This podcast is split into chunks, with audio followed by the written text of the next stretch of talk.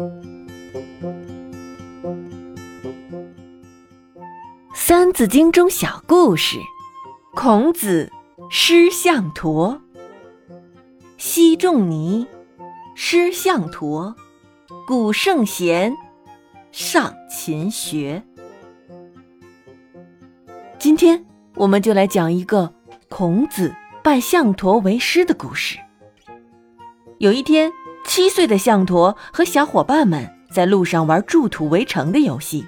正巧孔子率众弟子经过，他们只顾埋头游戏，没有躲避孔子乘坐的车。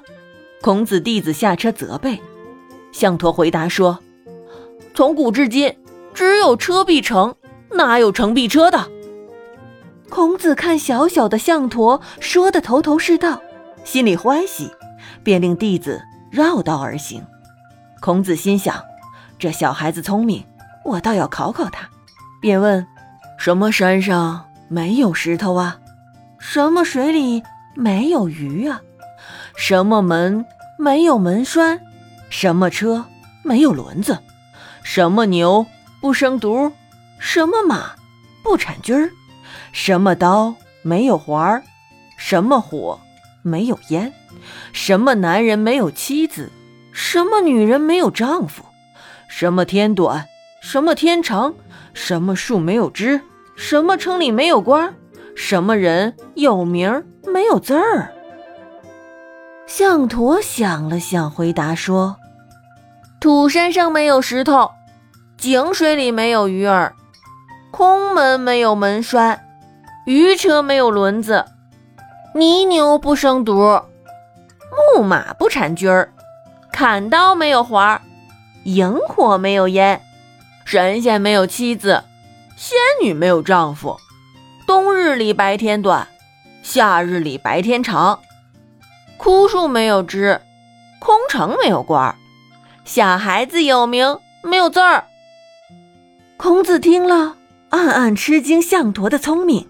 象驼接着反问孔子：“鹅鸭为什么能浮在水面上？燕鹤为什么善于鸣叫？松柏为什么冬夏常青？”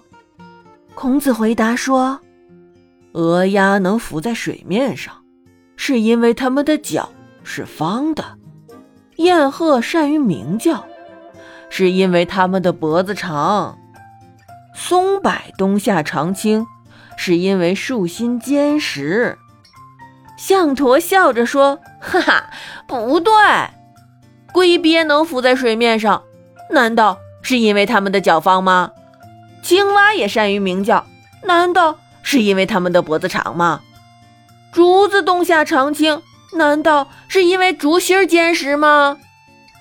孔子知道象驼非常聪明，知识渊博，惊叹道：“后生可畏也，后生可畏也。”又对弟子们说：“象驼虽幼，何以为师。”这。就是孔子师象陀的由来。昔仲尼师象陀，古圣贤上勤学。